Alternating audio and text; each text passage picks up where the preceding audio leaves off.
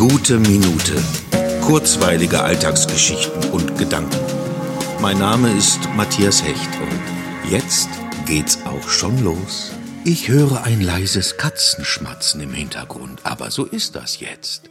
Oh, das war wirklich eine Aufgabe. Ich habe heute den ganzen Tag daran gearbeitet, mich für zwei Kategorien beim Deutschen Podcastpreis zu bewerben. Und es ist wieder so ein typischer Vorgang in Bezug auf mich. Seit mindestens zwei Monaten kenne ich die Deadline für die Bewerbung. Und die ist in drei Tagen. Aber ja, ich beginne dann eben kurz vorher, denn ansonsten scheint der Druck nicht groß genug zu sein.